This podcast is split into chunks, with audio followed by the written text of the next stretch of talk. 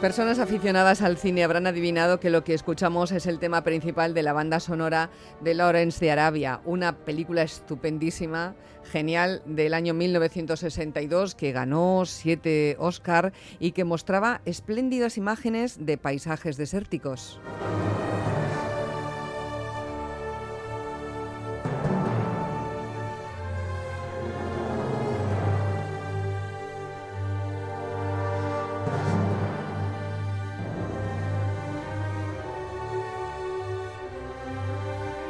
Desiertos en el cine puede ser un gran espectáculo, pero si el país en el que vivimos se convierte en un desierto, eso ya es un gran problema. La desertificación es una de las consecuencias más evidentes del cambio climático y aunque aquí en Euskadi todavía tenemos mucho paisaje verde, las temperaturas cada vez más altas son un riesgo real para el medio ambiente y para nuestra salud.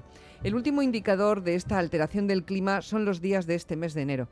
En, estos días el termómetro ha superado los 20 grados, hoy se esperan 22 de máxima entre nosotros, algo que según la previsión de Euskalmet también va a suceder, como les digo, hoy mismo, hoy este domingo. Y si todo esto unimos que hoy 28 de enero es el Día Mundial de la Acción frente al Calentamiento Terrestre, pues es lógico que hablemos con alguien que conoce el asunto. Y esa persona es José Antonio Aranda, responsable de Euskalmet. José Antonio, bienvenido, ¿qué tal? Egunon. Muy buenos días, bienvenido a Más que Palabras. Eh, José Antonio, con el cambio climático, ¿es más difícil o más fácil hacer el pronóstico del tiempo? Bueno, eh, realmente es igual. Eh, en el fondo, los modelos matemáticos y físicos funcionan de la misma forma, ¿no? El tema es que, claro, los resultados de esos modelos te dan algunas situaciones, pues como la que estamos viviendo esta semana, que son pues muy anecdóticas o, o, casi no conocidas, ¿no?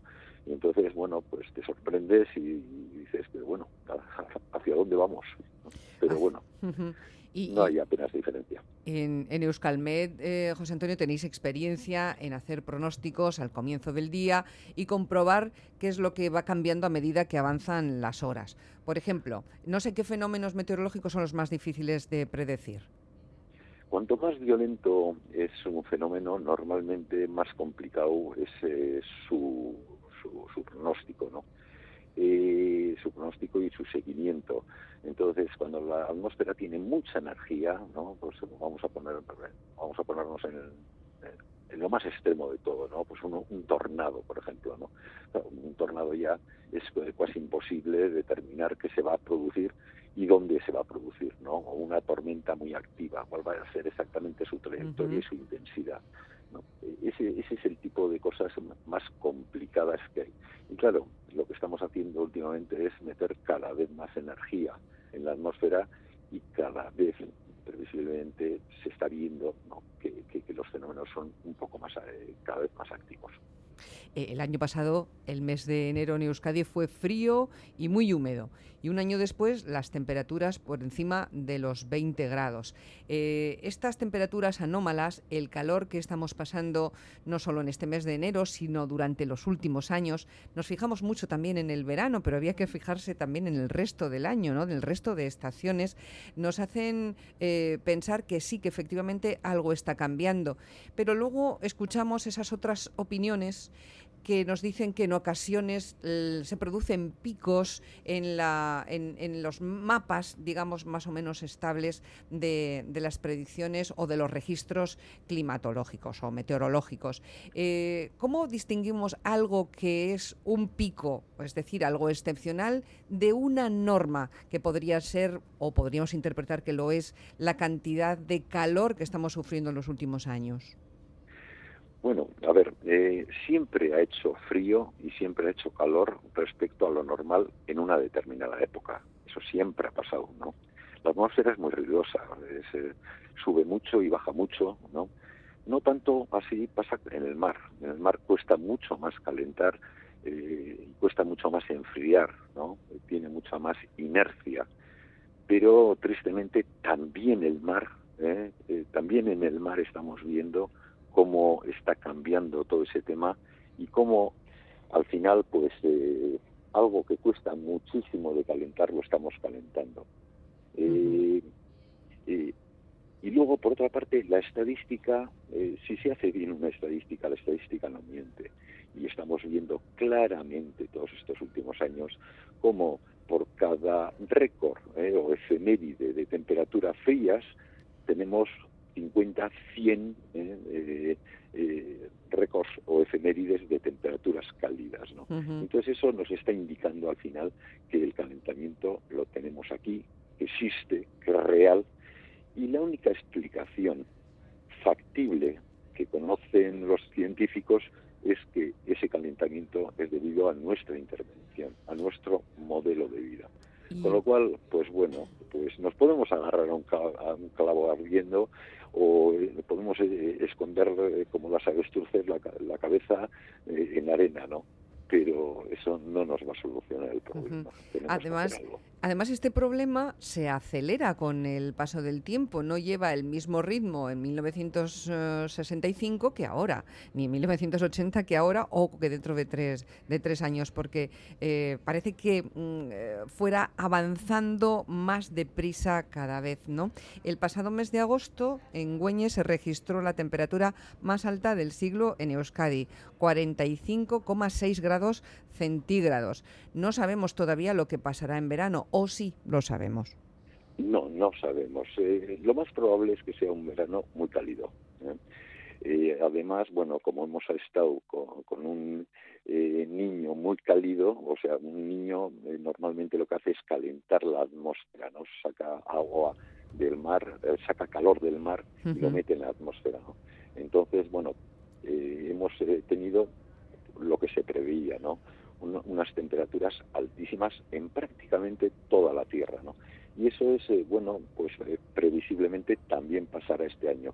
Pero también es cierto que este año eh, previsiblemente iremos pasando poco a poco de un niño a una niña, es lo más probable. No se está, no, no hay seguridad absoluta, pero es bastante probable. Entonces, bueno, pues esperemos que eso solucione un poquitín. Pero si creemos que eso va a ser eh, el final de los próximos años, nos estaríamos engañando, porque el mar sigue calentándose. Y calentar agua no es calentar aire. Para calentar el agua hace falta muchísima energía. Y esa energía la estamos metiendo debido a ese aumento de CO2 en la atmósfera. Voy a recordar a quienes acaban de sintonizarnos que nuestro invitado es José Antonio Aranda, es el responsable de Euskalmed y es que hoy es el Día Mundial de la Acción frente al Calentamiento Terrestre. Estamos sorprendiéndonos de que en pleno, bueno, ya ni siquiera en pleno mes de enero, porque estamos a punto de entrar en febrero y llevamos una semana batiendo récords de temperatura que el personal el personal atrevido, ¿eh? habría que decir, José Antonio, va en mangas de camisa o, en top por la calle, porque hace realmente calor para llevar ropa eh, de temporada.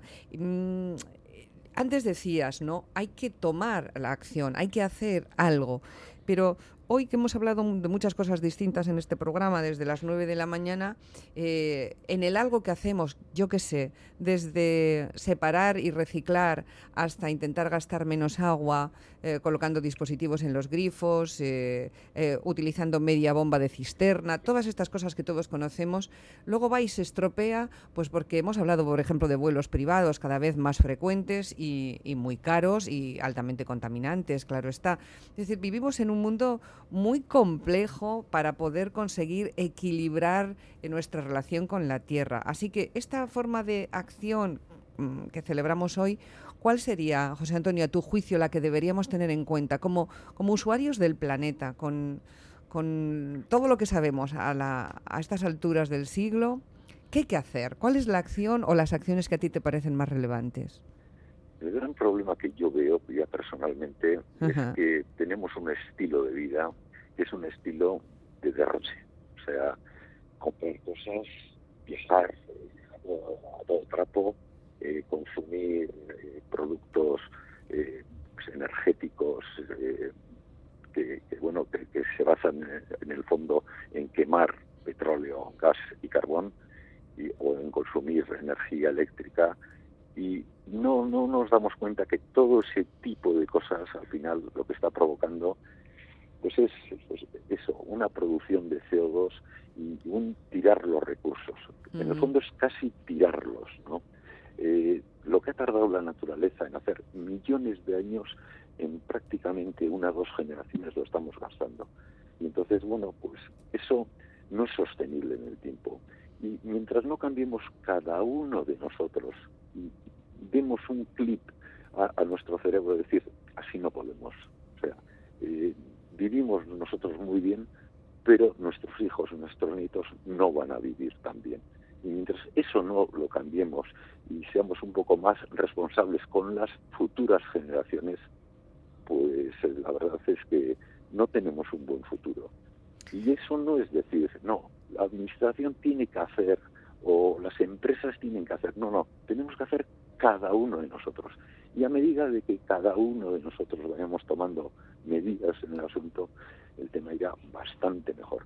Pero hasta que cada uno no, no nos no nos pongamos ya serios, pues eh, el tema seguiremos yendo peor.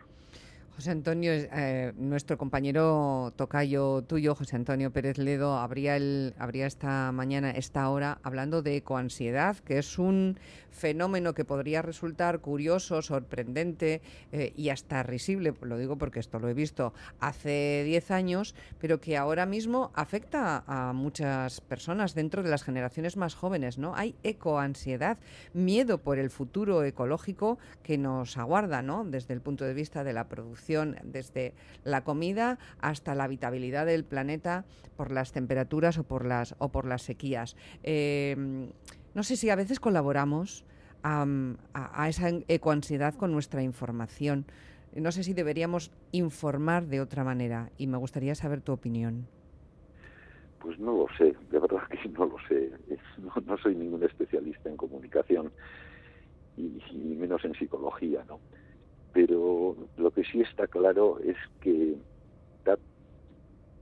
todo está indicando que la generación que mejor ha vivido a lo largo de, toda la historia del planeta eh, somos nosotros y que las próximas no lo van a tener tan fácil. Eh, eso no significa que no tengamos que hacer y que ellos también no tengan que hacer. Todos tenemos que trabajar en el tema pero al final, como, como no nos pongamos las pilas ya, eh, cada vez lo vamos a tener más difícil, con lo cual eh, es lo que tenemos que hacer, ponernos todos un poco las pilas y empezar a consumir menos. Y no queda otro remedio. Y no queda otro remedio. A día de hoy los pantanos en Euskadi están bastante llenos de agua gracias a las lluvias de diciembre, pero hay otros lugares bien cercanos como Cataluña donde ya se han puesto en marcha restricciones severas. No es el único lugar, estoy pensando también en Andalucía o en el Levante. ¿no? La sequía eh, Claro, aunque estemos hablando de sequía en Cataluña, este es un sistema cerrado, ¿no? Mm, al final, eh, ¿tienen más suerte los que viven cerca de un lugar donde hay más agua? Pues sí, pero formamos parte todos de la misma, de la misma estructura terrestre, ¿no? Eh, ¿Puede que tengamos mm, problemas de sequía o que sea también una amenaza para nosotros a medio plazo en Euskadi? Euskadi es una zona eh, pues en la que eh, es muy improbable tener sequías muy severas. Es una zona en la que normalmente llueve bastante. Entonces, por eso es nuestro verde, ¿no? Tan, tan famoso y tan, tan agradable, ¿no? Pero, pero bueno, más que el tema de sequía como, como falta de lluvia, una de las cosas que estamos notando en Euskadi es que la mayor necesidad de agua porque hay más evaporación. Al aumentar las temperaturas, y esas están claramente, ya han aumentado y siguen aumentando, lo que hay es más evaporación. Y entonces al haber más evaporación va menos agua a los ríos. Y en los próximos años sí que iremos viendo ese menos agua en manantiales, en ríos, etcétera. ¿Significa eso que vamos a pasar sed? No, es muy improbable. Uh tiene una muy buena distribución y, bueno, pues eh, embalses, eh, acuíferos, etcétera, en el que, bueno, pues parece que no es lo más probable, ¿no? Y luego, por otra parte, se ha trabajado muchísimo en minorizar el consumo de agua en, en fábricas, en optimizar sistemas, en, en consumir menos agua en las casas, yo creo que toda la gente que tiene un poco de edad se acuerda de los antiguos grifos en los que siempre estaban goteando, ¿no?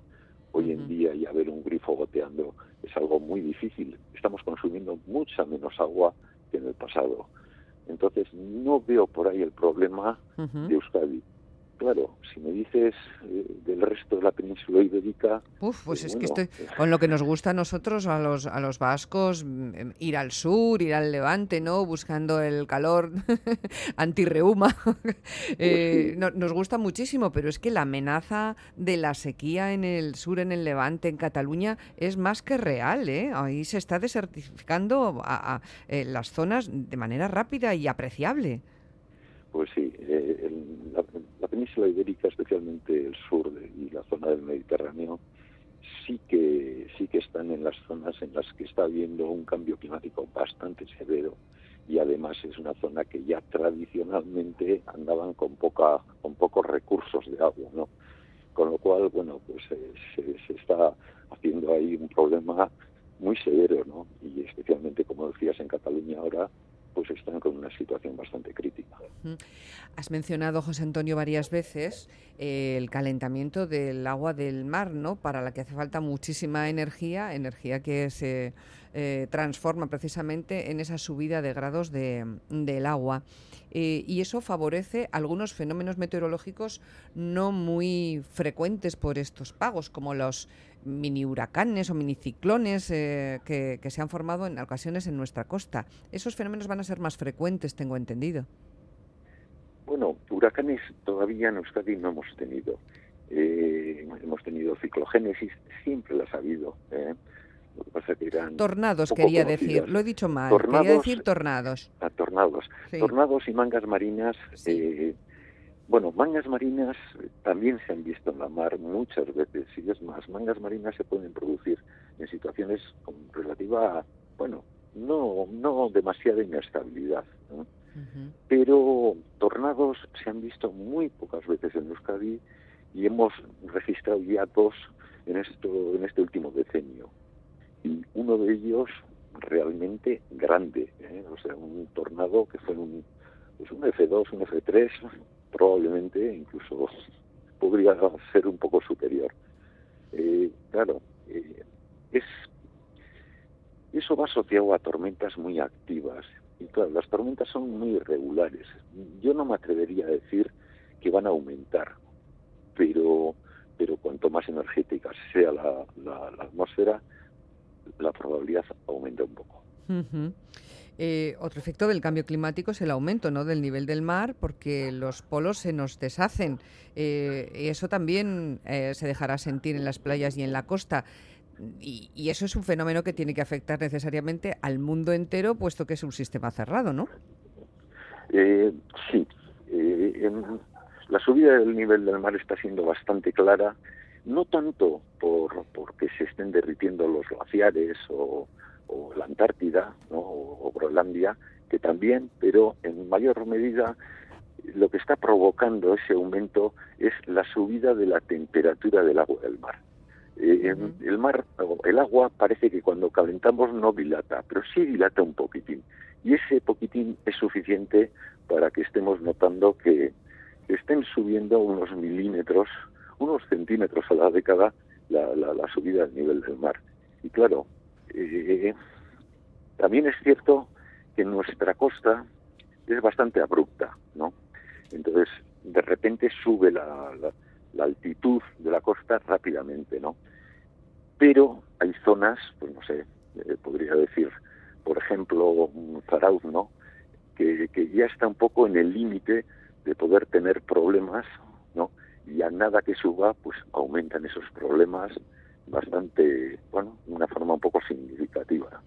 Entonces sí que tenemos unos cuantos puntos que se llaman arsis, ¿no? Que son puntos en los que eh, una pequeña subida del nivel del mar puede traer eh, problemas. En Euskadi hay un foro oficial denominado Mesa de Agricultura y Cambio Climático, promovido por el Gobierno vasco, que reúne instituciones y representantes del sector. Como suele decirse, con las cosas de comer no se juega, eh, porque también el sector primario eh, está tan relacionado íntimamente con la meteorología, con el clima, ¿verdad? Pues, a ver, siempre pensamos que eh, la agricultura, el mayor problema que puede tener con el cambio climático es temas como, por ejemplo, pues eso, falta de agua o que tengan que meter, eh, no sé, cultivos más resistentes a, la falta de agua o a temperaturas altas, pero no termina ahí la cosa. Eh, este mismo año hemos visto cómo la entrada de un nuevo mosquito está provocando eh, pues problemas en los rumiantes, en los ciervos, en tramos, en corzos, pero también en las vacas y hay muchas explotaciones que han sufrido pues problemas serios con el tema de las enfermedades que trae ese mosquito, ¿no? Claro, y no, no va a acabar eh, todo esto con un mosquito. A medida que aumentan las temperaturas, entran nuevas, eh, nuevas vidas que no conocíamos en nuestro entorno y que traen nuevas enfermedades. Y eso pues seguirá pasando. Es otra cosa, otro problema más que está asociado al tema del cambio climático. Y lo seguiremos viendo. Eh, mm, el gobierno, esto es un titular de ayer, el gobierno español quiere flexibilizar el plan de temperaturas extremas, cambiará el mecanismo para poder activarlo en cualquier momento del año y no debería depender, según dicen los expertos, del calendario, como sucede ahora, sino del termómetro. Las temperaturas de este enero, como hemos venido comentando, han sido muy anómalas. Se han batido 68 marcas de máximas en todo el estado esta, esta semana, ¿no? Y, se han llegado a tener hasta casi 31 grados, por ejemplo, en Valencia, en Alicante, y la gente está bañando y está en las playas como si fuese, como si fuese verano. Eh, estas anomalías nos ¿Nosotros cómo las registramos en nuestro registro vasco, que supongo que lo tenemos, verdad? Sí, eh, estamos eh, trabajando eh, desde el Departamento de Seguridad y desde la Dirección de Atención de Emergencias en intentar que todos todo el tema de avisos, alertas, alarmas que podamos dar a la población y a, y a las industrias y a las administraciones no dependa solamente de un valor, de un umbral, ¿no?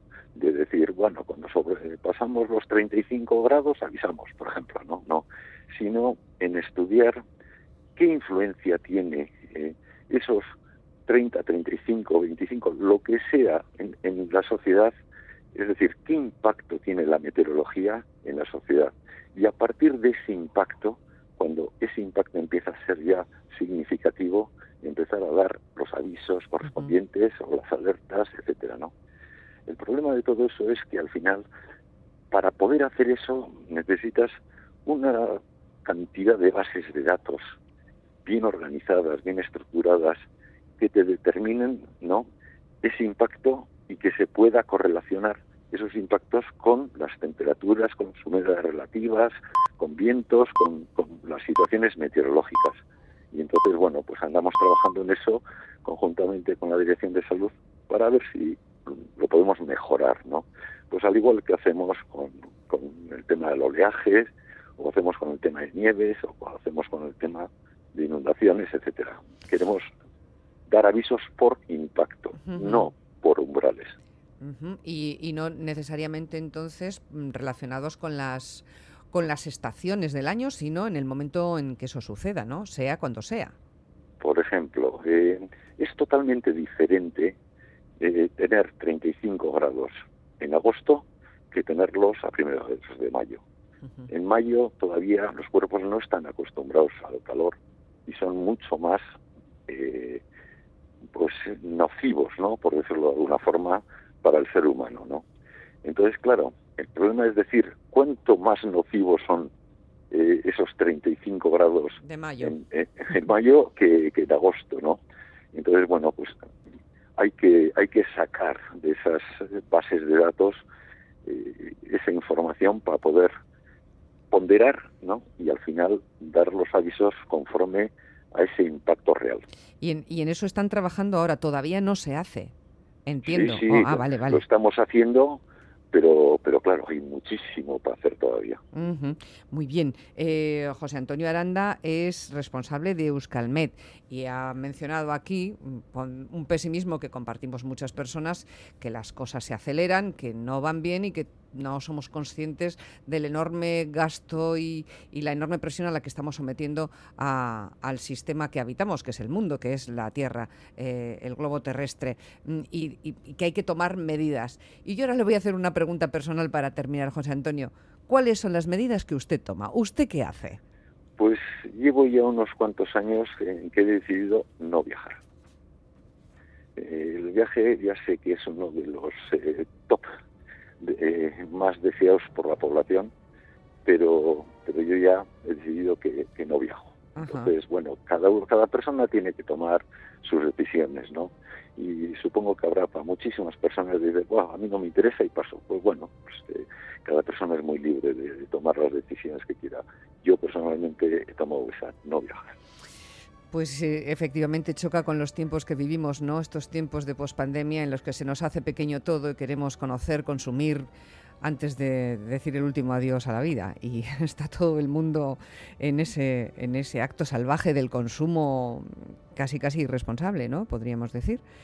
Porque no, hay más que ver nuestras ciudades los fines de semana, los viajes cortos, el turismo de, que, se mueve eh, alrededor de todo el mundo, en todo el mundo. Eh, proliferan hoteles, vuelos eh, baratos, en fin, muchas de estas cosas.